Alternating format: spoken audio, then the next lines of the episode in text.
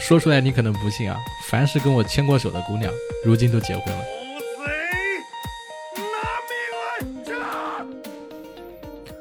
各位活捉八师傅的听友朋友们，你们好，我是八师傅八匹马。今天这期节目呢，是我前不久去上海参加一次播客聚会，认识的新朋友时而散步的主理人六一老师。哎，我受邀和他一起聊了一期跟渣男有关的故事，啊，希望各位听友能够在这期节目里面，哎，听到一些自己感兴趣的故事，听别人的故事，防范自身的风险。啊，那么想要参加我们节目的朋友，欢迎联系我啊，王爷五幺 W N G Y E 五十一，你也可以在这个节目的详情页里面来找到我的联系方式，然后直接来加我啊就可以了，就是你们最常用的那个啊。那么我们现在啊就开始今天的节目吧。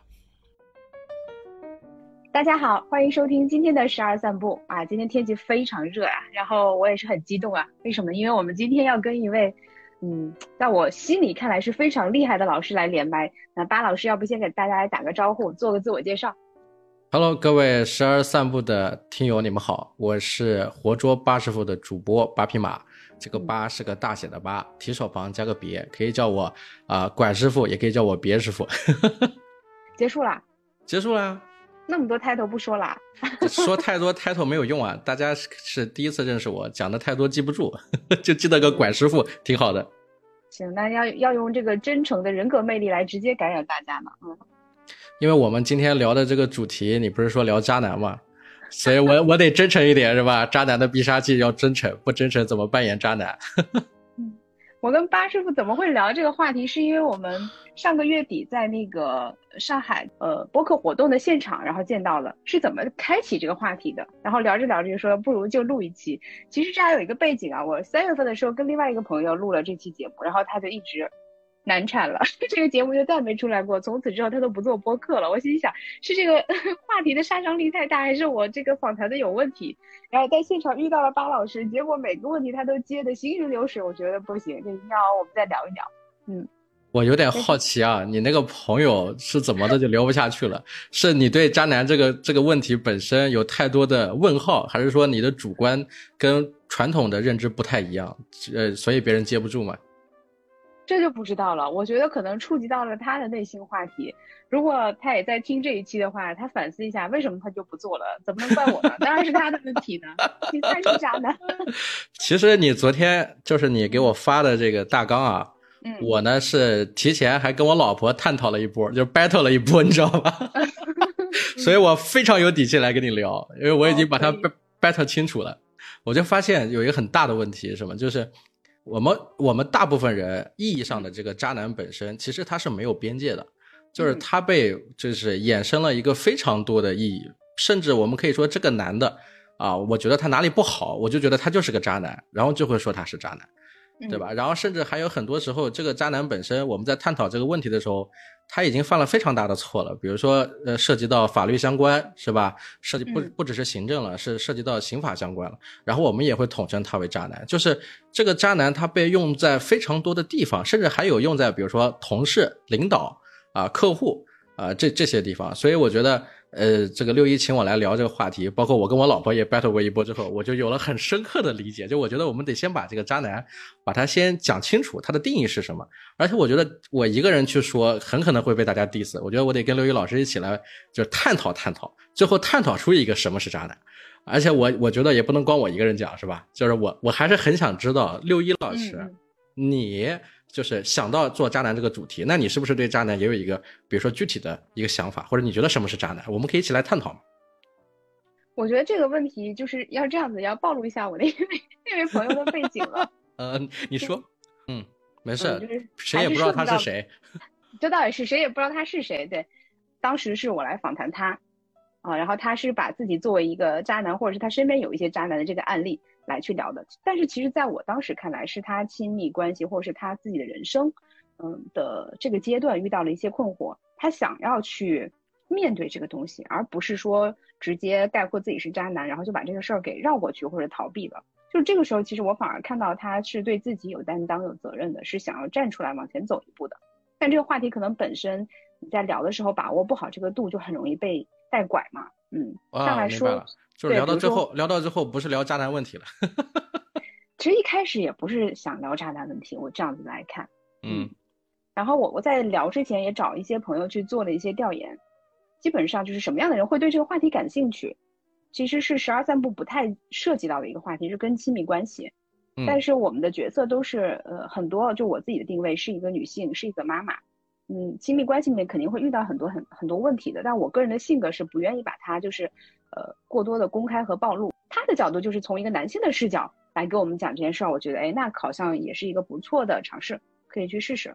嗯，我我说一下我得到的结论啊，跟各位听友这个分享一下，是我跟我老婆 battle 大概三十分钟之后，最终我们一致。通过举手通过的一个 一个结论，就是渣男是一个什么定义呢？渣男是指在男女关系之间发生的问题，对对方产生了伤害，比如说男性对女方产生了伤害，或者女方觉得男性伤害了她的时候，可以把对方啊定义为渣男，只能宽泛在这个所谓的两性关系里面，男女关系中，因为这个渣男他后面有个字，有个男，是吧？那也有渣女，是吧？那渣男渣女不管是怎么个渣，他总之是在男女关系里面的，所以要这么去定义。但是超过了这个男女关系，就不能用渣男或渣女去去评价。可能你可以说他是人渣，可能更合适。这个是最终我们一致通过的一个对渣男的定义。就上来一一堆防杠声明已经立好了 啊，对。然后我在这个调研的过程中，其实我在那个上一次做访谈之前也问过一些身边的人，大家对这个兴趣这个话题最感兴趣的，应该还是那种单身的女性。呃，还是会担心自己遇到这个所谓的渣男这样的情况。嗯，但我想说的是，渣男可能没办法去躲避，就是它是一个你必须要面对的问题。因为渣男这个东西本身它有“男”这个字在里面，所以就有一个男性属性在这里。而男性本身，我说实话，我对男性是很失望的。是作为一个男性对男性很失望，说出这种话。对我不是媚男。你比如说最近有个电影叫《消失的她》，是吧？好多人都在探讨说陈思诚他对这个呃女性是吧，对女权把握的非常好。他通过这个电影这个模式走，这个电影一定会大卖。结果你看三十亿票房，是吧？就是整个这个没看过这个电影的人，我只能剧透一点，就是最终他是一个就是防范赌博、拒绝男人的这么一个结论。嗯。就是男性很可怕啊，跟男性谈恋爱要小心。其实我我说实话，作为男性本身。我对别人的要求可能没有那么高，我对我自己的要求是很高的。但是我自己身上也是有一些没有办法去躲避的，或者说去逃避的问题。可能你那个朋友不太好，最后聊下去的原因是，也许他觉得对外公开表达一些东西的时候会涉及到他的个人隐私，可能确实不太好谈，也不够坦诚。但是对我来说，我很坦诚。我的坦诚就是说我始终对女性保持好奇，始终对女性。就是说，呃，保持有一些那种男女关系上的一些想法，这个是没法逃避的，因为。呃，比如说我们讲到一些特殊群体、小众群体的时候，我不在这些小众群体之中，我是一个喜欢女性的男性，是一个大家普遍认为的男性，所以在这个上面上，我这一点首先他必须要承认，这是人身上的一个动物属性，你没法逃避，在这个属性上，我才会喜欢女性，然后从女性里面筛选选择我的配偶、我的对象，然后才会组建家庭，然后再结婚生子，对不对？这些行为里面是站在一个人性角度，就是我会对女性产生兴趣，从这点出发，那么并不是说所谓的，比如说咱们结婚了，或者咱们确定男女关系了，我就一定不能再对其他女性产生好奇、产生兴趣了，这个是不现实的。我作为男性，仍然，特别是在很年轻的时候，会经常对身边的女性或者我见到的，哪怕是比如说，我经常跟我老婆这个吐槽，说我现在待这个地方高城区养老社区啊，没有什么。呃，好看的小姑娘，我就特别想花两块钱坐轻轨，然后坐在南京市区德基广场下面那边一层楼一层那边全是卖香水的，各种各样好看的这个这个小姑娘，我就想坐在那里发呆，闻闻香水味儿，就待一天，我觉得我就很幸福，对吧？我我有这种冲动，我是有的。但是，但是在这种冲动之上，是吧？还有一层关系，就是所谓的理性上面的一些思维、一些想法，比如说一些道德的约束啊，一些比如说个人对自己的一些要求，最终可能理性是吧？就是管控住了我的这个情绪上的一些东西，我的物质上的一些东西，然后最终导致我不去进行这个操作，啊，所以这里面还涉及一个话题，包括我跟我老婆聊的，就是她说啊，她说花心是吧？可能是渣男的一种特质，然后出轨。也算是渣男的一种特质。啊，那我就问他，我说，那你这个问题是不是也涉及到一个，就是到底是精神出轨还是肉体出轨，到底哪个更重要，还是两个出轨都很重要？那这里又涉及到一个，你对另一半的要求是吧？你的要求是否过于严苛？你在要求别人的时候，能不能要求自己？这个还涉及到两性关系男女的一些不同的想法。比如说啊，我举个例子，我老婆动不动，她手机屏保就是王一博，嗯，以前是那个那个那那个陈伟霆。啊，然后在以前可能还有谁，就他喜欢的人一直在换，他喜欢的偶像一直在换，他的屏保一直在换。你说别别人看到他的屏保会怎么想，是吧？我经常看到有一些综艺节目，有一些话题很有趣，就是，呃，这个这个明星来到这个现场，然后主持人采访那个女孩子的时候说你怎么来？他说我老公带我一起来。然后这就问你老公说，哎，你老公也在现场，我想问他你你你你你对象喜欢这个明星，你有什么意见吗？他说我没有意见啊，对象带我一起我就没意见。你看这个是男女对性别上、精神上的一些要求是不同的。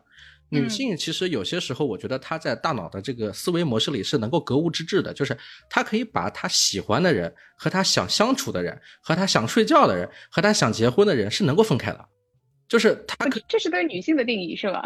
对，这个是不是？这是我个人对女性的刻板印象，就是我观察到的。比如说我老婆，我只吐槽我老婆，因为我老婆反正她随时随地可以不可以可以对我报仇啊。就是我老婆是可以把这些分开的，就她可能在主观意识上想象不到，但她的潜意识、她的被动的这些行为是很清楚的。她可以一直换老公，我们这个老公就偶像老公，王一博、王一博，对，王一博啊，陈伟霆啊，肖战呀，反正各种各样的吧。就是她可以一直换老公，她可以一直换换屏保，对吧？那正常你说有些女性会要求，哎，你为什么你手机屏幕不是我们俩的照片？对吧？是为什么？为什么啊？怎么可能？怎么可以放女明星的照片呢？你应该放我的照片。你朋友圈为什么不发我的照片？你看，这就是区别所在。当然，这个是我对我老婆的观察啊，所以我觉得这是一个呃两性关系男女对某些问题的定义完全不同的一个原因，所以导致了不同的关系。这个就是各方面的角都考虑到了，角角度都考虑到了啊。然后你跟你老婆去聊这些的时候，她的态度是什么样子呢？嗯，很好啊，很有趣啊。这就是我跟我老婆现在，我们其实现在结婚过了七年了嘛，就是跨在往第八年迈进。其实，在七年这样的这个过程里，我们这中间，比如说生了孩子，还面临到对小孩的一些问题呀，啊，夫妻之间的关系争吵呀，其实也是时刻不断的，包括物质上的问题。但是，我觉得我们关系相对还比较融洽，原因是因为我们在很多话题上是可以沟通的。你发现一点，我跟他在沟通渣男问题的时候，一开始也是一个对立状态。这他觉得花心就是渣男，出轨也是渣男，当然最后也总结到一点，就是男女关系的时候，这个叫劈腿，啊，婚姻关系的时候叫出轨，你知道吗？就就会讲到很多细致，对，会讲到非常细的问题。但是我老婆她不，她不，她不会，比如说她不会避讳，就是她跟我聊这话题的时候不会避讳。我们有的时候会聊一些话题啊，可能讲到大家会觉得很夸张，比如说她喜欢陈伟霆的时候，我会不吃醋吗？我也会吃醋的，我就跟她讲，我说我以后钱了，以后有钱了，我花八百万。一千万，我买陈伟霆跟你一跟你一晚上，你干不干？我就问过这种这种问题。我老婆很简单，她她说可以啊，为什么不行？我说，然后我说，那你跟他晚上做什么呢？然后我老婆就说什么都不做。你看，这就是一个男女关系完全不同的话题，就是他会喜欢这个人，这个明星，他也想跟这个明星认识或者坐在一起吃饭，但他不会想跟这个明星发生点什么，他非常明确。哎，这是他，这这就是他对他自己的这个所谓的格物致知，在不同点的要求是完全不一样的。所以这就是一个什么呢？就是我们在探讨某些话题的时候，是能够触及到一些别人可能聊不了的话题。在这个话题里面，我们相互之间，这个它有一个潜潜规则。这个潜规则是什么？就是它是站在我们相互之间互相信任的基础上的。对，我们知道我们在探讨这个话题，在聊这个话题，在讲一个假设，它并不是真实的。当然，在假设与真实之间，直到这个事情发生，不到最后那临门一脚，他所做的行为，只有做过你才能判断，对吧？但是至少在之前，他肯谈，对不对？我们肯谈。就我听来，你们的关系真的是已经建立了非常深的这种安全感。然后已经到了一定的深度，然后你们彼此是可以接纳对方那些看起来没有那么完美，就更真实的东西的。因为你去否认它，也不能代表它就不存在嘛。所以我们就可以大大方方去谈这件事儿。但是真的谈，就像你刚才说的，和真正做可能还是不一样的。但起码已经到了这一步了。嗯，啊，对，就是我我的观察。你也可以说，我可能也会 PUA 我老婆。就是我以前啊，我以前跟我老婆讲，我说我以后有钱了，我我我很可能我会找很多女性啊。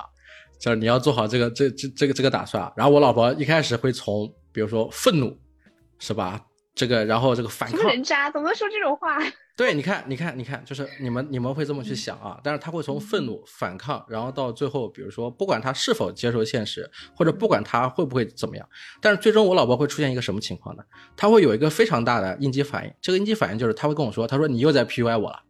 啊，我是不会，我是不会被 PUA 的，而且我告诉你，就是我到时候会可以给可以跟你离婚，我离婚之后我会分走多少家产，然后小孩会如何如何，这是一个什么？这是一个男女关系里面，特别是在婚姻关系里面，我们要把它在看的特别具体。什么叫具体？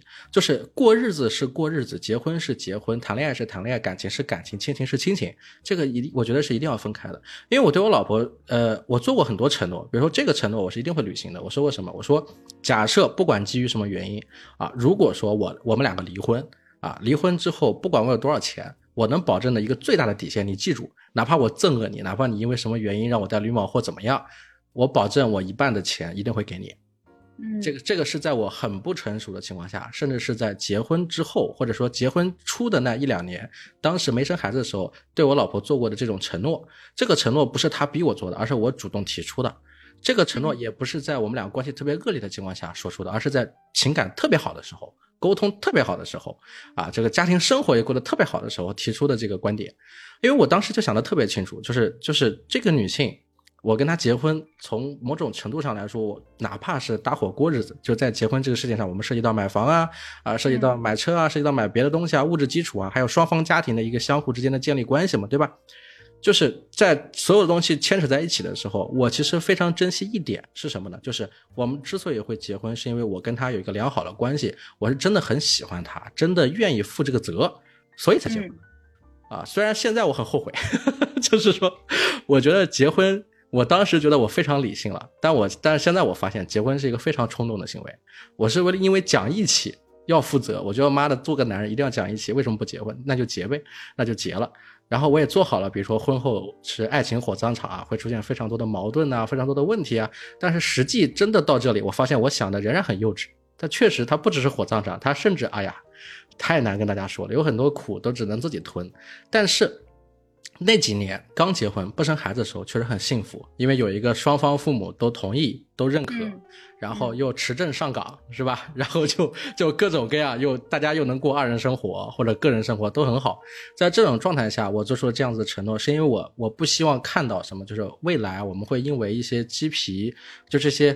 呃呃，特别小的这些事情，然后产生特别大的矛盾，也也不希望，比如说生了孩子之后，我们的关系产生一些变化，然后最终我跟你之间老死不相往来。因为我以前，我可以说，我以前当过渣男。每个男性，我觉得他都会从一个质朴到渣男的一个蜕变一个过程，或者再到浪子回头，他是一个成长路线，你必必无避无可避的。那么在那个阶段，当时我遇到一个很大的问题，也很困扰，困扰什么困扰呢？就是。我虽然用一个很不好的词，欢迎大家来 diss 我，就是阅女无数。我虽然阅女无数，但我发现一个很大的问题是，我在遇到这么多女性朋友的时候，是有好几个真心很想跟她在一起的。但是问题是，不管你真心与否，最终这些女性会离你而去。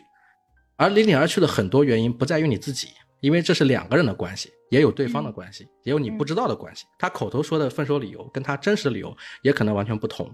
而且还有一点就是，有些你想留住的，哎，对方不愿意跟你在一起；有些你不想留住的，是吧？然后对方跟你在一起，你伤害了别人。那么不管怎么样，我会发现什么呢？就是我对爱情。对对对，处相处关系，我非常小心，非常谨慎，甚至有应激反应。就是我很喜欢一个人的时候，我很害怕跟他产生点什么特殊的关系，因为这种特殊的关系，我知道它不长久。可能我们一年、两年、三年关系在一起特别好，但是最终我们不能结婚，也不能一直长久下去，那你就会离开我，连朋友都做不成。那你说在这种情况下，我就会非常害怕。所以当我选择结婚之后，啊，面对我现在的这个配偶，我觉得我非常珍惜这段关系，我觉得他就是特别好。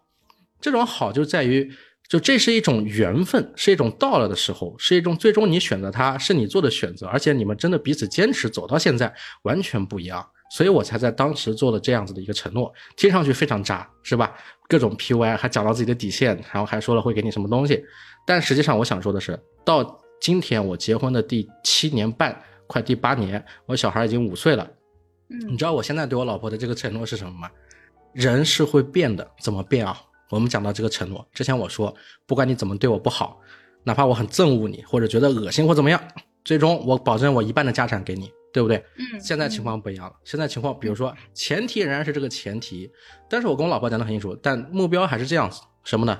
所有的钱都给你，啊，所有的钱都给你，我一个人走没关系，啊，现在变成这样子了，哎，这里面出现一个，为什么为什么会这样子呢？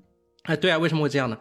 是因为我突然间意识到什么呢？就是他跟我之间的关系，包括我为人父母之后，我进了进行了一个人格上的蜕变，就从一个男性啊，从一个男孩结婚成长为一个男性，从一个男性到生孩子成长为一个，比如说叫父亲，然后从从友情、爱情到亲情的一个转变，在这个转变里面，你最终是会会会会对对方会有个什么想法？你会为对方去考虑，这种考虑是什么？就是说。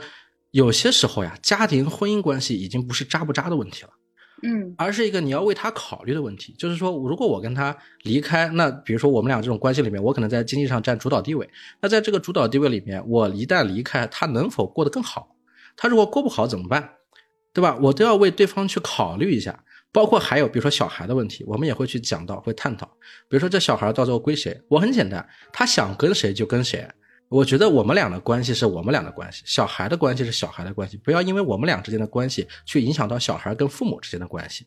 因为我本身是单亲家庭，我对这方面也特别理解。但是我在跟他说起这事的时候，并不存在考虑小孩的问题，而是明确表达，就是说，如果我们离开或怎么样，肯定不是要恶语相向，对吧？而且以前我承诺的一半，我觉得也没必要了。我说房子都给你，车也给你，该怎么样怎么样，你只要保证我能有口饭吃，我自己能活，能能能能能能过活就可以了。因为两个人到到这一步，第七年到第八年，这中间我们也也有过很大的争吵，比如说换房子或其他原因啊，比如说物质上我也没有办法满足的事情啊，它是有的，它是没法解决的。但是在这种情况下，我们两个人仍然愿意为彼此的关系进行努力，是吧？然后互相之间也在放弃自我的一部分，就是说要成为家长，都是在一个相互学习的状态。在这个状态里面，我我给这种关系的评价很简单，就两个字：战友。就是我们在彼此对抗这个世界，在我们在在在在在在互相比肩，在对抗这个世界，这是一个战友关系。那这种关系就像我当年要结婚的时候，我说我是讲义气一样，就是如果一个长久的婚姻关系里面没有义气这两个字，这个婚姻关系是不长久的。因为因为很多年轻人啊，他们不太明白，就是他们把感情、爱情看得特别重。但是这有个最大的问题，你知道什么？就是白天可以跟你说愿意为了你放弃全世界，愿意给你挡子弹。但是到了下午，他那个冲动没有了之后，他可能就很简单的因为一件事不高兴，就是我叫你出来吃个饭，你为什么不出来？不管你是什么原因，你没有先来，我不高兴，我就跟你分手了。就就是来得快去得快。而我现在年纪也大了，是吧？然后这个这个就各种各样的问题都会都会发生的时候。然后面对很多复杂问题的时候，我其实不太喜欢这种冲动性的感情了。包括我现在仍然会对女性冲动啊，但是我对女性冲动已经不会产生一些过多的去选择。我会什么？就是哦，我心动了，我我对这女孩有感觉。然后就是，哎，过两天就好了，你知道吧？就是我很明白自己的身体，我会清楚，就是我对她的喜欢三个月不得了。这三个月，我可能非常喜欢，非常想主动跟对方聊天，主动跟对方对说话，主动跟对方，比如说沟通一些其他事情。但问题你知道什么？问题是我知道，过三个月之后，这股情绪走了之后就没有了，没有之后剩下的什么？剩下的仍然是你跟每个人最终都会遇到的那些鸡皮蒜毛的问题。所以你明白人人的这个劣根性也好，或者说男性本身的这个这一点也好，你就知道该怎么去面对这股情绪了，你就不会像年轻的时候特别迷茫，不知道，哎呀，我喜欢这个女性怎么办？哎呀，我又喜欢这个女性怎么办？那最终你落下的结果是什么？就是你每一个关系都没把握好，最终落下渣男两个字，对吧？你自己也后悔，别人也后悔，甚至到最后你醒悟过来的时候，你又开始悔恨，对吧？这就是我的感情上的一个变化。所以，我们今天聊的主角其实是巴老师自己，对吧？因为我们之前有提到，你说有一个朋友的渣男的故事，我以为我们会先开开开始开展一个故事，然后来讲一下我们可能当代的单身女性，呃，如果遇到渣男应该怎么处理或怎么鉴别渣男的这种情况。没想到直接到了婚后的教育模式。没有，我觉得这个都是可以聊的嘛。我我说到这个渣男的这个朋友。其实也可以跟大家分享啊，这个是咱们我之前准备好的。什么故事呢？就是很多女性总是很夸张的觉得啊，包括我，你跟我聊这话题，我昨天还在网上查了，比如说怎么样识别渣男，是吧？啊，渣男你怎么样才能够判断渣男的几要素啊？渣男的这些，我觉得这都有一个刻板印象或者有个误区。什么误区呢？我看了网上那些答案写的这些东西啊，都是为了挣钱，也没有一个是对的。因为我是从渣男过来的，我很清楚。我举个例子，我有一个朋友。就来了这个朋友了，他不是我了。我刚刚已经讲过我是谁了。我有一个朋友，我在认识他的时候，我跟我把他跟渣男是对不上号的。嗯，连连我了，连我就是说做过很多项目，见见过很多人，好人坏人啥的都见过了啊。其实这种人，我见到他的时候，我认为他是一个非常老实的芸芸众生中的一个普通的美术老师。嗯，一个男性美术老师，这个身份都已经暴露了。对，但但不是，但他但是他是做什么？他是做老师，开了个画室，然后教小朋友画画。嗯啊，然后小朋友在他这里学习，包括幼小衔接的小朋友，包括初中生都有在这里画画的。然后他每天就很认真的教别人画画，也不就是他的整个的外貌的状态，按照我的理解跟我的情况应该是一样，就是他也不太在意自己的外貌，可能胡子拉碴。啊，然后穿的也很普通啊，甚至为了让自己显得老成，这样家长才愿意把小孩托付给他嘛，所以他也留留了一点胡子或怎么样。然后教教课的时候也很认真啊，也会骂小孩，就是这种情况。你听我这些描述，他没有任何男男性上魅力上的特征，你发现没有？没有男性魅力的特征，就很普通。但是你想象不到，你知道什么吗？就是他他他当然也谈了女朋友啊，然后他跟他女朋友关系也还不错。但是你知道他跟他女朋友的关系是什么？就是他属于那种舔狗关系。他女朋友赚的比他多，然后也瞧不起他，嫌弃他，然后他女朋友觉得自己是在扶贫，你知道吧？然后他呢，就是各种舔，就是各种就嘘寒问暖，然后比如说他会做些什么啊？他会做到我们都觉得特别不耻的行为。吵完架之后，他会自己做一个类似什么芒果蛋糕啊，然后什么东西，然后花两块钱或者开个车去啊，就是反正要花三个小时的路程到他女朋友上班的地方接他下班。啊，然后给他女朋友送个蛋糕呀，送个什么东西啊，都是他自己做的呀，或什么什么的吧。他的意思很简单，他没这么多钱，但是他愿意拿真诚来对待你，啊，愿意对你好。就你会觉得这种人就渣了呢？对啊，谁都不会觉得他渣。我认识他第一年也不觉得他渣呀。啊，在在疫情之疫情那个时那个时间段了，然后中间有有一天，后来有一个软件突然之间就是进入到了这个关系里面，我们的聊天话题中，这个软件叫做。啊，不能讲讲软件的名字，反正就是一个匿名可以打语音电话的一个一个软件，谁都知道是什么软件，做了好多年了。我们聊到这个软件的同时候，是因为什么？是因为我有一个亲戚，他没有谈过恋爱，二十八岁了，然后是对男性没有谈过恋爱，老实人，真真的是老实人，也是学美术，但他确实是没有谈过一次恋爱，也不知道怎么跟女性相处，就是大家印象中的那种宅男或怎么样吧，形象也不行，穿衣打扮也不行，什么都不行。结果我在。跟我这个亲戚就就是教他怎么谈恋爱的时候，然后另外这个这个老师出现了，这个老师跟他是同学，哎，然后然后这个老师就就给他教了用那个软件。嗯，然后我一看到这个软件，我立马意识到这个软件是一个很有问题的。警铃大作。对，这个软件是个很有很有很有问题软件。然后我就在边上听听他们讲的时候，这个男的就暴露了他非常多的问题，因为他们是同学嘛，讲的东西就多了，就说到这个软件怎么用，如何好，然后什么什么什么，然后他们就开始聊聊聊聊聊。后来勾出了一段故事，你猜是什么？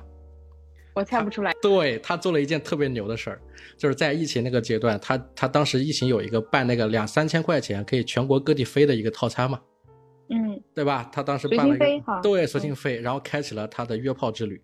我天呐，他一路飞过去，一路走，从这个地方到那个地方，到那个地方，反正好多地方，是从比如说到到比如说武汉啊，呃长沙呀，啊成都啊，啊然后在周边啊，反正好多个地方，他一路约炮过去。哦天呐，天呐，完全不敢相信，你知道吧？他很会玩，一路约炮过去。这些人哪里来的呀？这些人是他长期在这个软件上积攒下来的，在除了这个软件之前，他还用过其他的软件，微信也都有。他还有自己的小号，然后他还还知道很多圈子。因为我跟他认识一年多了，然后他又是我那个亲戚的同学，然后在这个特定基础下，过了一年之后，我才突然之间对这个人有了一个清楚的认知。就是在他这个谁都觉得不会变成这样子的情况下，他居然做过这么多事情。而且这个这个在做这件事的同时，他跟他那个女朋友是在一个恋爱关系里，他的女朋友完全不知道。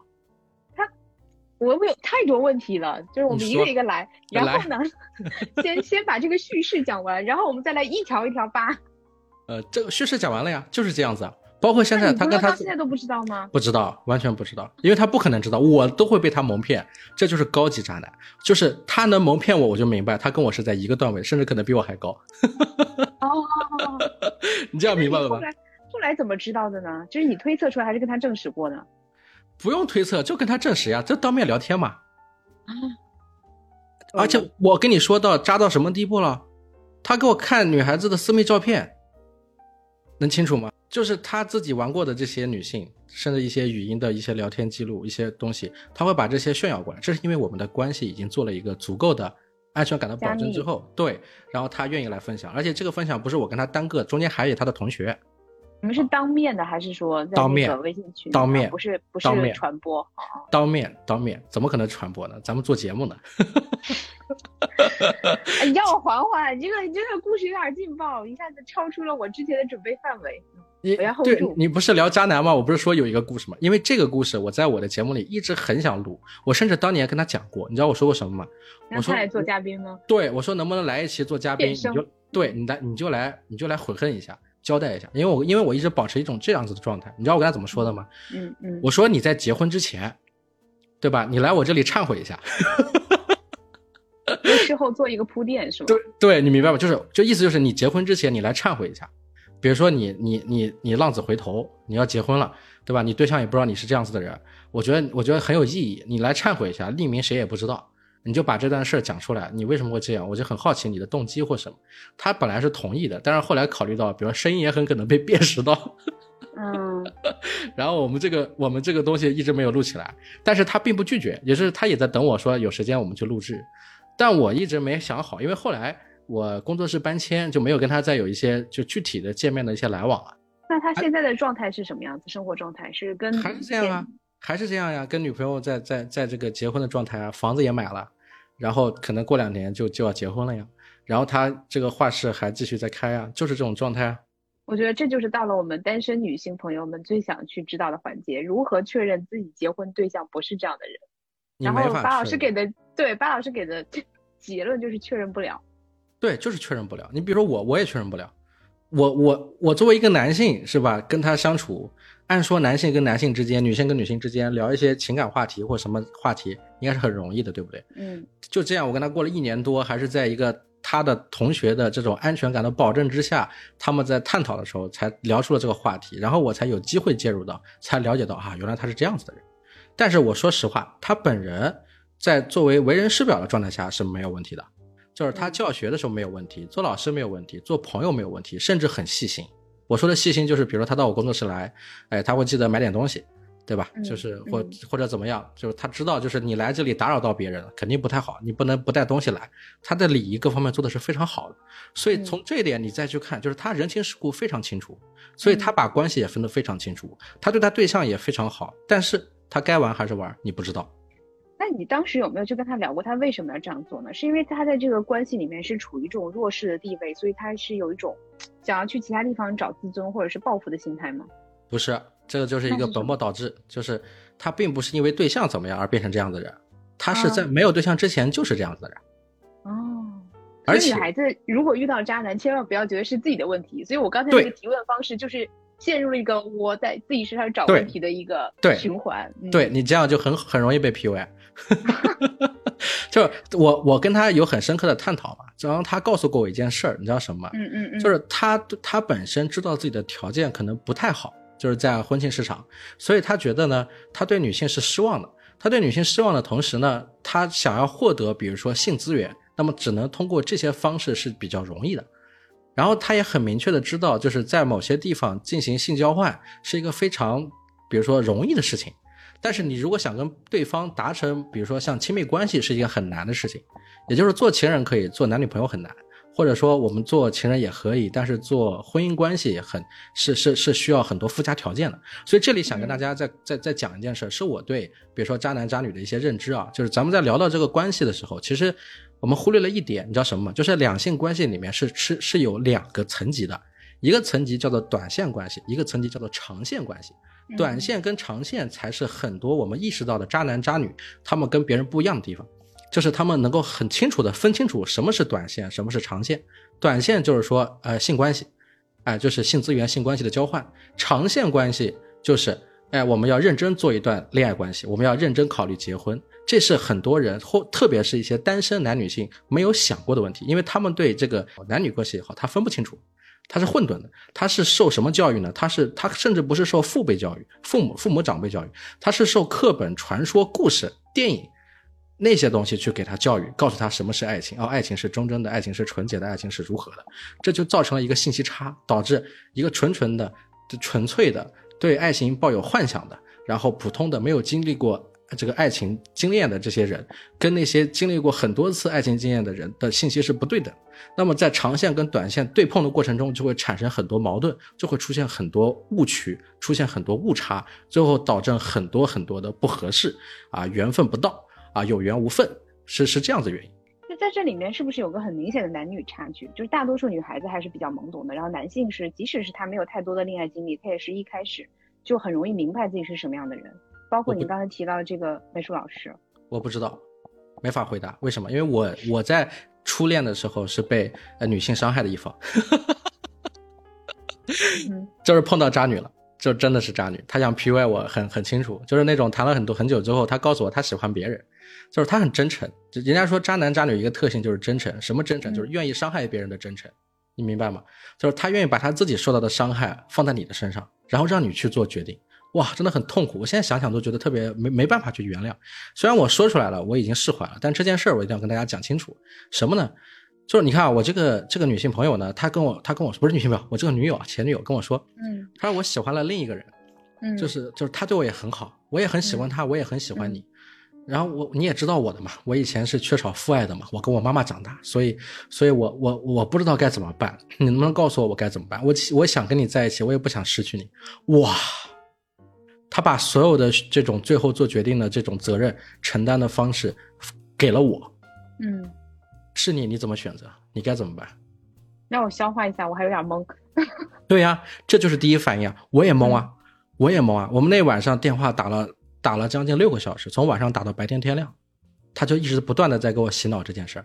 他要告诉我的就是，我可以爱你，我也可以爱他，我两个都爱，我两个都不想失去。他是想说服你两个都接受吗？接受他同对啊。对啊，他是想说服我，让我不要记恨他，同时呢，也想让我做决定，让他没有愧疚感，然后同时呢，也希望我最终忍下来。就像你说的，就我在我自己身上归因，找我自己的问题，然后最后最终我默许这种行为，然后最终他就能够脚踏两只船。这渣女特别牛，好，是段位很高的，对，段位非常高。因为在我跟他谈这个的时候，我是初恋呢，他是什么？他是已经就是谈过很多的男朋友了。啊，然后我也是被他主动追求的一方，啊，所以，所以我经历过这一整套的过程，然后我也很清楚，就是后来我是怎么蜕变成渣男，然后我也给别人就是造就了这一整套过程，那那最终就就就明白了，就是这个两性关系里面的很多的手段、技巧跟技法，我是一个技术流。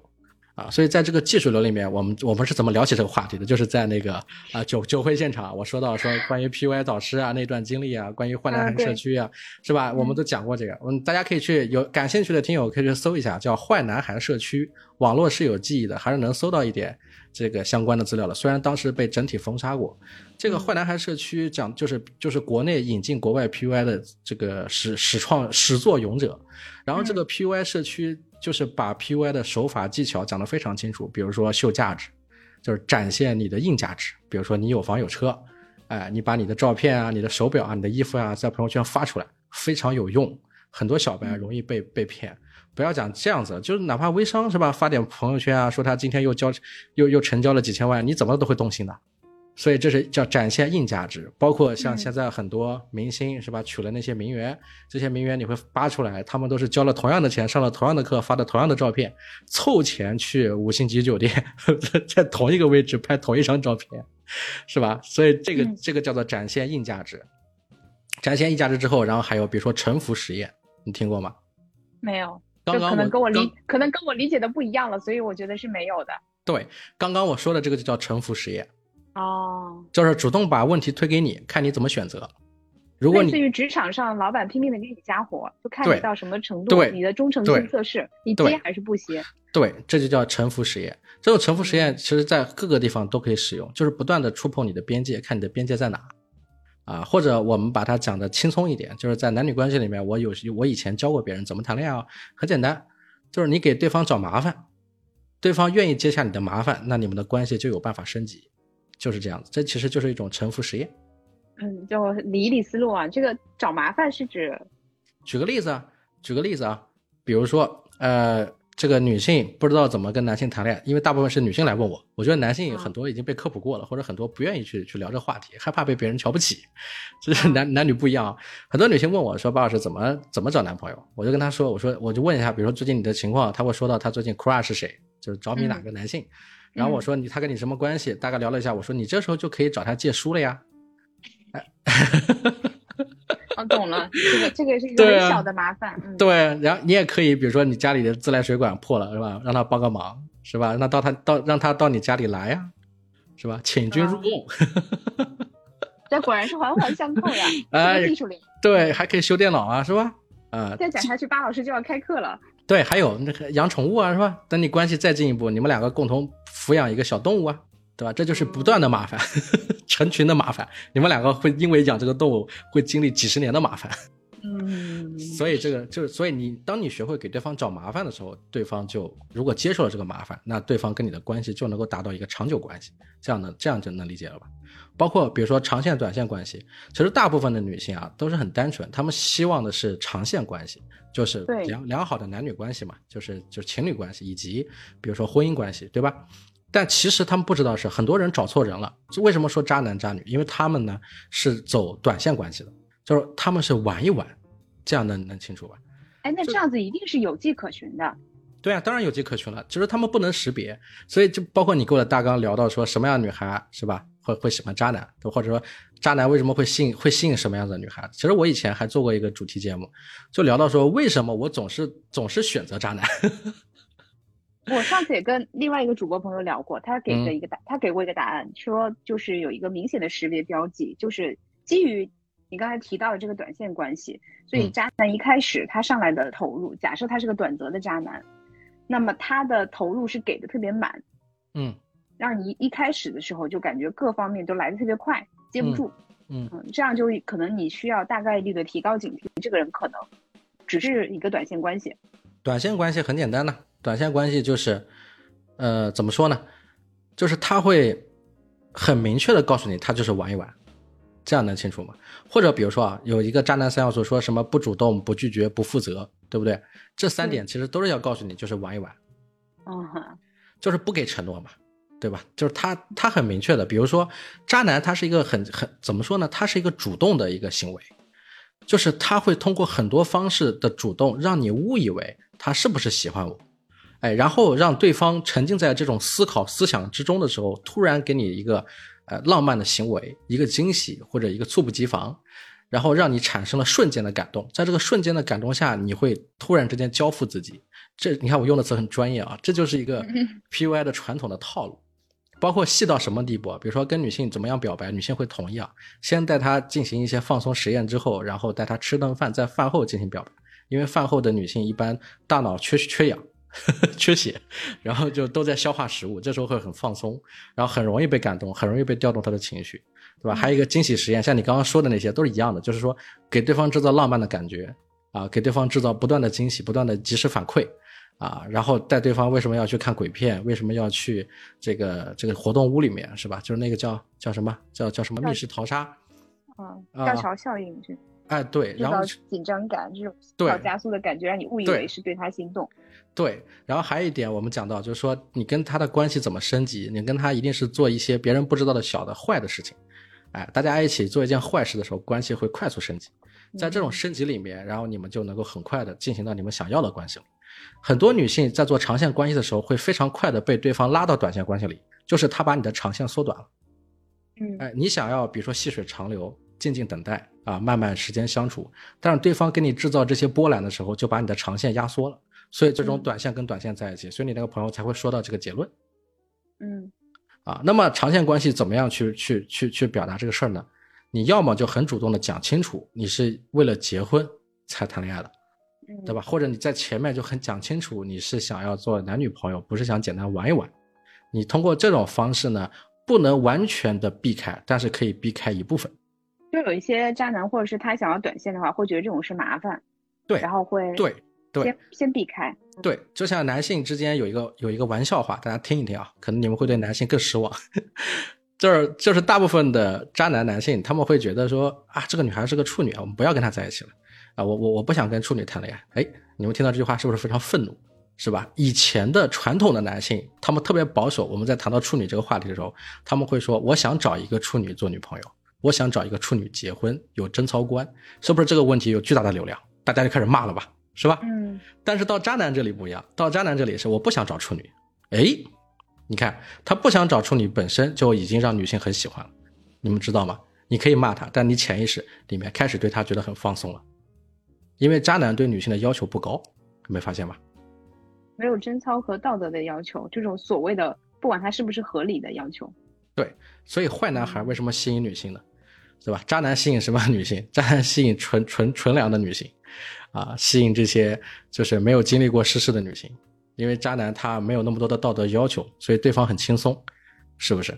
然后渣男能给到你所有想要的浪漫的惊喜，然后所以之前有人总结过嘛，这个《金瓶梅》里面那个当时。这个总结过，教西门庆那个王嫂还是谁说过？叫潘驴邓小闲，就是潘驴邓小闲不一定是渣男，但渣男一定是可以表现的潘驴邓小闲，这是一个可以大家可以认知一下的东西。潘驴邓小闲的意思就是貌比潘安，长得像潘安一样帅，哎，形象上面肯定要最最起码形象上就能过点关，哎，驴嘛，干货好多，对，然后知识点密集，对，然后然后驴的意思，潘驴邓小闲，驴的意思就是像驴一样有能力，呵 呵身体好，就不能细聊。邓就是说，看上去像个邓通，邓通是一个有钱人，就是要有钱。啊。小的意思是说，他在对女性的忍耐上面小，就是他不是大男子主义，他是小男子主义，他可以为对他可以为了讨好女性而做一个坐地拂晓的状态，所以叫攀驴邓小闲呢，就是有时间，哎，天天围着你转，所以叫癞蛤蟆想吃天鹅肉是吧？癞蛤蟆天天围着天鹅。是吧？就恶女怕缠夫啊！你仙女遇到一个这个癞蛤蟆，天天缠着你，最后你就下嫁了。所以潘驴邓小闲不代表是渣男，但是渣男会表现出潘驴邓小闲。有经验的女性可以识别出他到底是潘驴邓小闲，还是表现出潘驴邓小闲。这个是一个很大的误差，是需要学习的。怎么学习？怎么识别？多谈恋爱吗？多谈恋爱啊！你多接触人就知道了。他到底有没有钱？他他发朋友圈就有钱嘛？是吧？你跟他聊的话题中聊一聊就知道他有没有钱了嘛。你跟他讲讲避税知识什么的，他连避税都不懂，他连公司的这些东西都不懂，那肯定没钱嘛。你这个真的是经验丰富啊。那那其实还有一个呃问题啊，就是如果我们比如说女性觉得自己遇到渣男，那这个时候应该怎么处理会比较好呢？那还是日久见人心嘛，就还是要保证一个时间关系。但是这里有一个，还是有一个矛盾点，这就我之前为什么说我对男性很失望啊？就是这个关键节点，就是在于，在我观察到的这些数据里面，我给的这个东西不见得是一个范式的普遍的真理，但它是在我的主观下看到的什么呢？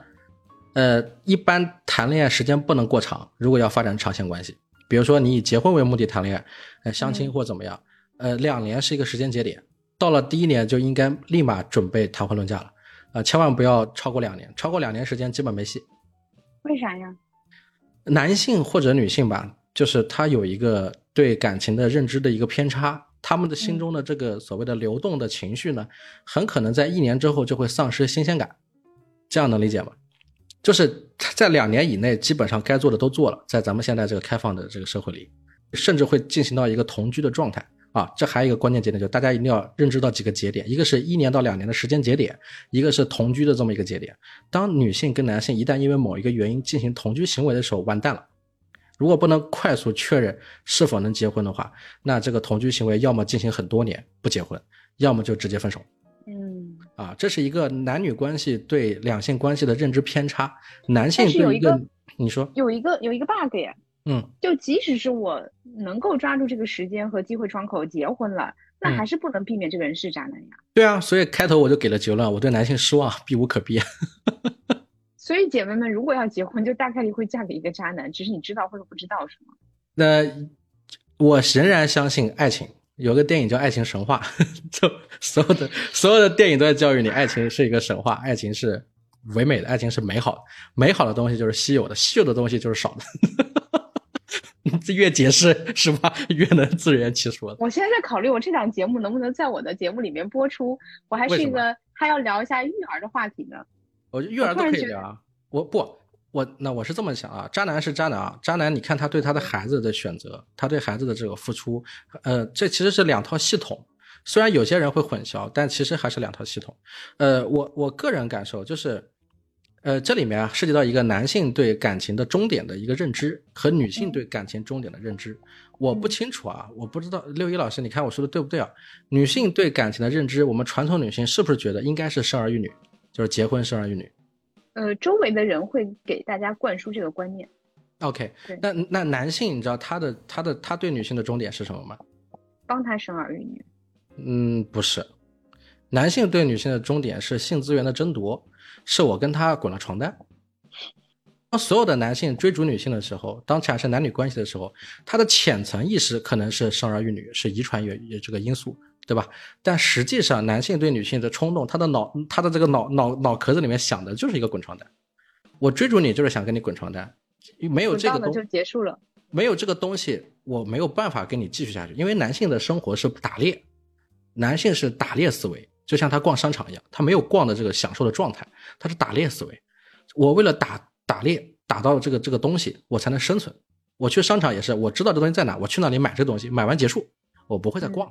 女性是我要逛一圈，我要体验一番，是吧？所以女性沉浸在男性对女性的各种的这种浪漫的情节里面，而男性他只以结果为导向，就是我跟你有没有分，有没有牵手，有没有亲嘴，有没有滚床单，哎。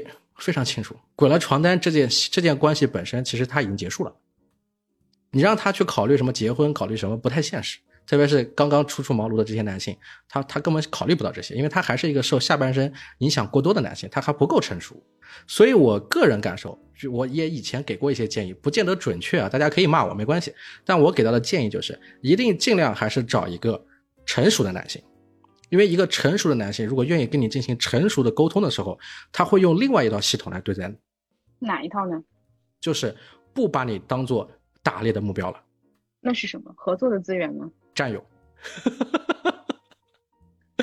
这样能理解吗？就是战友，包括不限于这个。对，是。对，是的，就是你想让一个男性承认你，其实很简单，就是他不把你当做花瓶。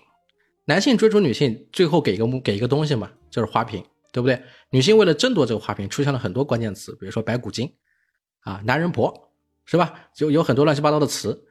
但最终就是什么？是男性不把你当做女性看了，那么他会高看你，他会觉得说，哇，你你你在各个地方，我对你有了全新的认知。这个时候，他对你的这种着迷、这种着魔，就不限在情爱里了，他的另外一种打理，就是他是一种慕强的心态，对，慕强征服。或者是，或者是想要有一个占有，这种关系就是我刚刚说的婚姻关系里面，如果没有义气这一层，是不可能持久的。那么，当它产生了这种状态的时候，你们俩的关系才会更稳定啊，因为情啊爱是一是是是一瞬间的，或者是一个呃流动的状态。这也是我们在日常碰到一些男性或者男女交往的时候，经常会遇到的，让人很愤怒的一点，就是在这样的社会环境下。如果这个人不知道你是谁，你做什么，你干什么，他很可能就把你当做一个普通女性来看。如果再长得漂亮一点，OK，可能还会把你当做性资源或者是潜在的这种幻想对象来对待，那就很难得到一些你应有的人与人之间基本的尊重。没错。而你刚才提到的这个，一个男性需要确认你的价值之后，才能可能会高看你一眼。嗯，这也是一个我们日常会愤怒的一个点。但是不是我们今天想要去聊的？想要聊的就是。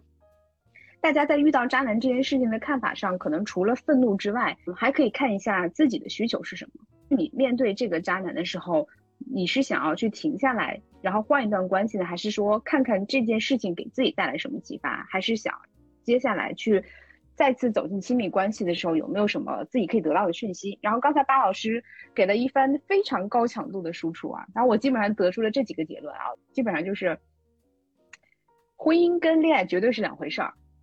对吧？嗯，然后第二个就是你结婚的话，嗯，你有可能拿到结婚的结果，但未必能保证对象不是一个渣男。对，只是你知道或者不知道。没错。第三个就是，即使对象是这个我们男女我们定义的这个男女关系内的渣男，有可能他也是一个会对家庭和呃孩子负责的人。比如说您刚才提到过，可能会从这个给一半家产给对方到净身出户，对吧？对，不管是什么原因，这是一种呃事实层面的转换。以及想要去识别这些渣男，可能就是要通过自己不断的被毒打和这个去增加恋爱经历或者是交流经历来识别，因为很多细节或者是微妙的东西，它需要通过时间去验证，需要你更多的经验去积累。没错，那如果遇到了渣男，或者说我现在就是一个一段关系里面走走进了瓶颈，嗯，已经确认这个人是渣男的话，我怎么样让自己快速走出这种这种这种这种特别失恋纠结的模式里面，继续往前走呢？这个问题我遇到过非常多的人来问我。这里面其实还有一个点，就是这个人真的是渣男，还是说，其实渣不渣没有那么关键，而是你们本身是不合适、不匹配的，想要继续往下走。嗯，恰恰不是不合适、不匹配，而是合适或者匹配。没有发现这个问题？你这个又让我就是呃颠覆了一下，然后请讲。我我说几个案例。是我遇到的，因为我之前也做过一档情感节目啊，在别的平台就是讲到这个话题，有非常多的人找我，然后大部分是女性。嗯，呃，我发现很多时候你救不了任何人，这我也很难受。我的难受、绝望是在我也经历过一个从一个比如说共情的人变成一个铁石心肠的咨询者，这你知道吗？比如说我观察过一个女性啊，三年时间，这三年时间她跟她的这个对象啊，就是她对象，呃，跟她是价值观之间的偏差。然后呢，最后导致两个人没有办法在一起，啊，然后对她也也也做了一些残暴的事情，但是这个女性呢，她是不会逃离的，她不逃离，她有很多问题，很多现实问题要面对，她没有胆量去逃离，比如说她会问到说，我怎么样去解决我的吃饭问题，啊，我要不要在外面找一个工作？我什么都不懂，我怎么样融入这个社会？啊，然后他总是在受到伤害的时候过来找我咨询，我就很清楚，他不是为了解决问题，而是为了解决情绪。那你在解决情绪的同时，给他提供任何建设性的意见都是无效的，因为他他可以跟你 battle，他也想跟你 battle，他就是想解决情绪，他绝不会迈出那一步。嗯，所以最终就会你会看到，我之前做过一个反家暴的相关的话题，找了一个律师也聊到这些事情，他也帮助过很多人。最终问题还是在这里，就是即便你给女性提供了经济上的援助，最终女性能不能走出这段关系，还是取决于她自己。因为不管你是放在这件事儿，还是我们放在别的上面，比如说被上司 PUA 或者自己被家庭 PUA，你想要改变的时候，是一个非常困难的举动。这个举动的外因是没有办法让你促成的，只有内因才可以。就是当你自己突然觉醒，还不够痛，到足够痛的时候，你觉得不改变你活不下去的时候，那个时候才是他改变的开始。所以这是一个人自我蜕变的过程，而不是一个别人能帮你蜕变的过程。就像咱们之前聊到爱人跟艺人的问题嘛。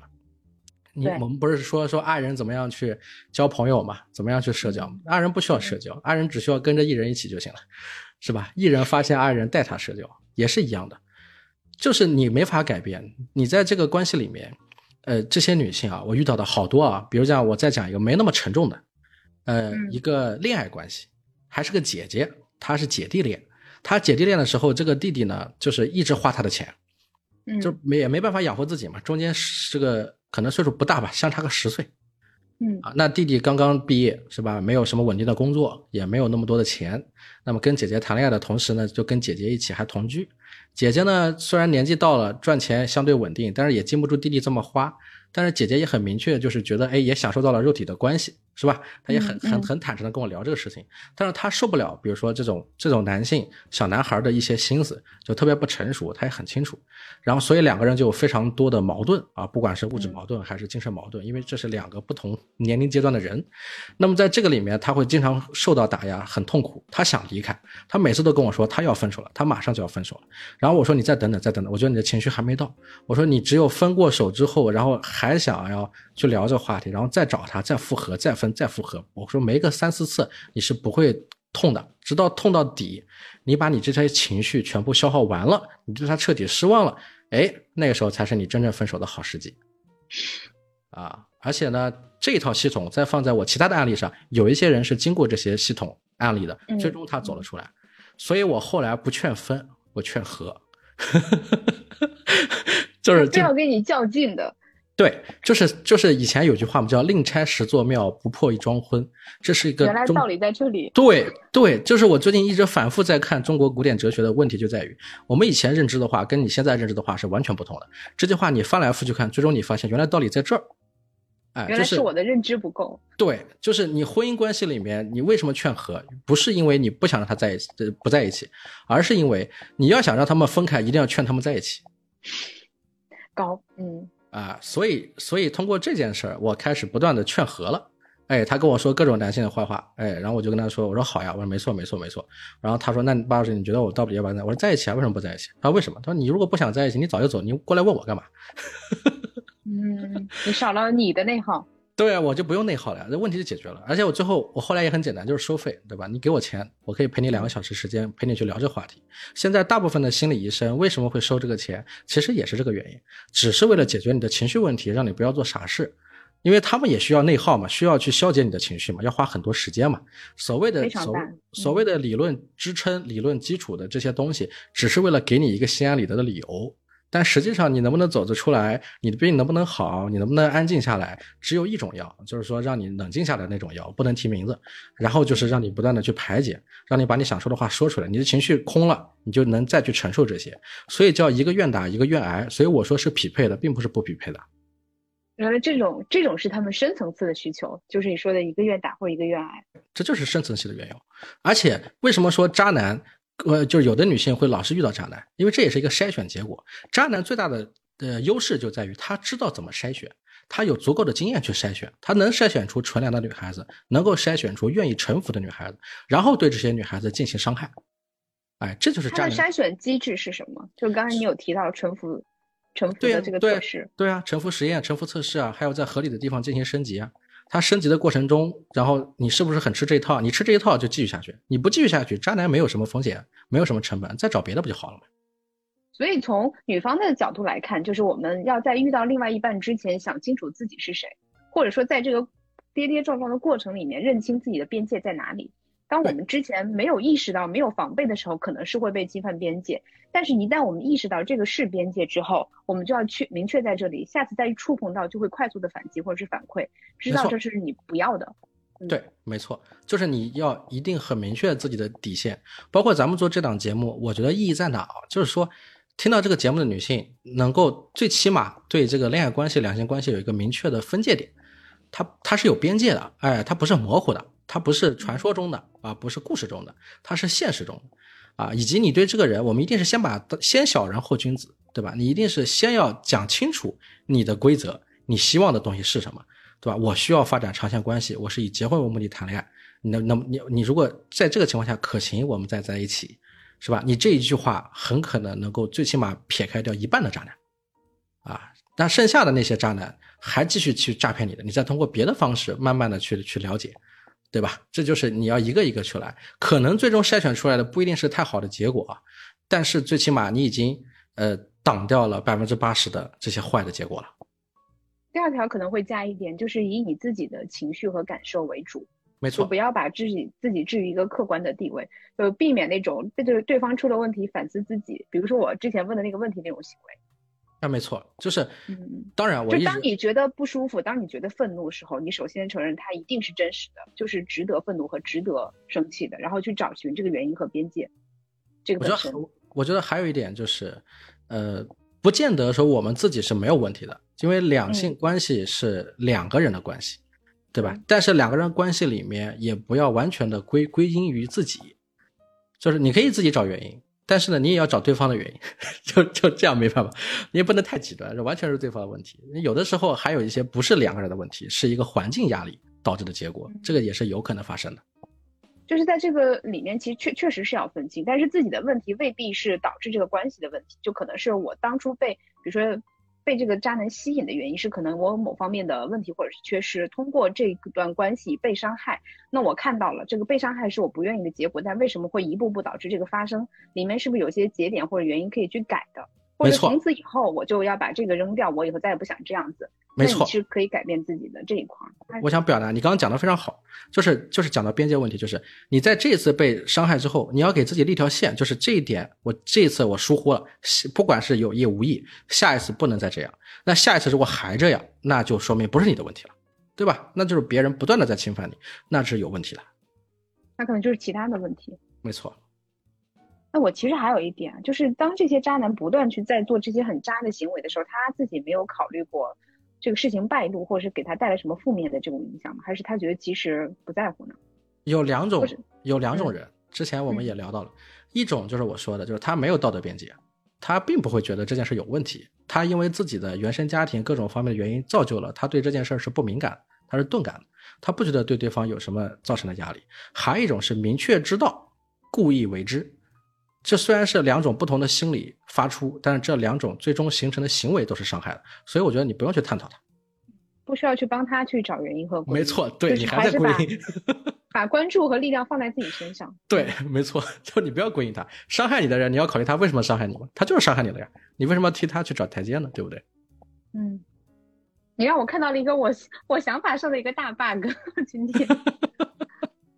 我是对这个东西比较清楚的，因为我被女性伤害过，我也伤害过女性，然后我在中间找到了自己的问题，同时我也跟我老婆在两性关系中有过非常多的争吵，价值观的争吵，以及最后的沟通啊，以及我自己不断的改正，呃，各种各样的方面，我是一个不断的在就是说努力，呃，想要修行或者为自己进行一些怎么讲呢，就是正面迭代的这么一个人。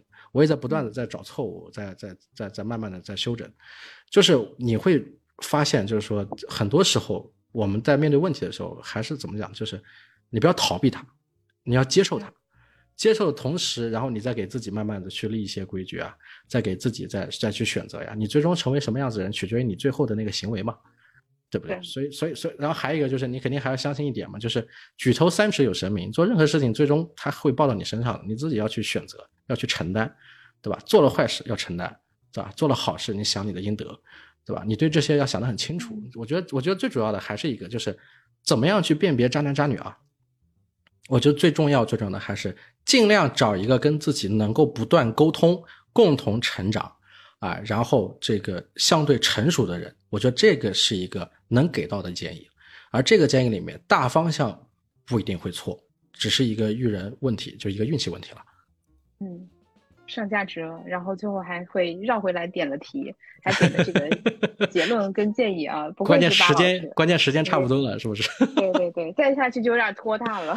没错。嗯嗯嗯，行。那巴老师这个上来的上来的非常的突然，结束也结束的让我这个余音绕梁哈，我还在回味在刚才这个结论里面。那我特别感谢巴老师给我们做这次的。呃，分享和输出不仅打开了我的认知边界，也打开了这个十二散步节目内容的一个边界。那如果大家对巴老师的这些呃内容感兴趣呢，欢迎去他的这个个人频道里去呃关注他的往期节目，我会会把他的这些信息呢放到里面啊，大家可以去 follow。然后巴老师有没有最后什么想送给大家的话呢？啊，脚踏实地，实事求是。呃，没有调查，没有发言权。我很喜欢这些标语。然后记得活捉八师傅，大写的那个八来找我。对，来找我。我我有一个活捉八师傅的一个具体建议，大家在那个呃听的过程中，如果发现自己有这方面的问题，可以留言在我们这十二散步的下面，或者是活捉八师傅的下面。我觉得啊，我们巴老师会来留言的。啊，没错，也谢谢六一老师啊，十二散步这个非常好的节目，我会去回听的。好的，那我们今天就到这儿啊！谢谢老师和谢谢大家的时间，拜拜。哎，拜拜拜拜。好，今天的节目呢就到这里了。啊，想要联系我的朋友啊，想要上节目跟大家分享你的故事的朋友，欢迎加我的私人联系方式。哎，我的微王爷五幺 W A N G Y E 五十一，哎，就可以联系到我了。然后最近呢，我听了一首言承旭的《就想赖着你》啊，这首歌很多年了。啊，但是听上去还是特别的好听，特别的纯真啊！分享给大家，希望大家保留一颗童心，好吧？再见。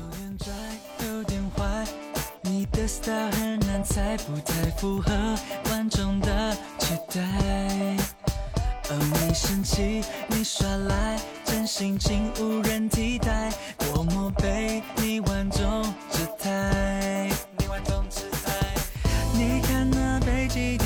却爱爱，都轻易被你划开，而留在没有阻碍。心静的当时为我赶走阴霾，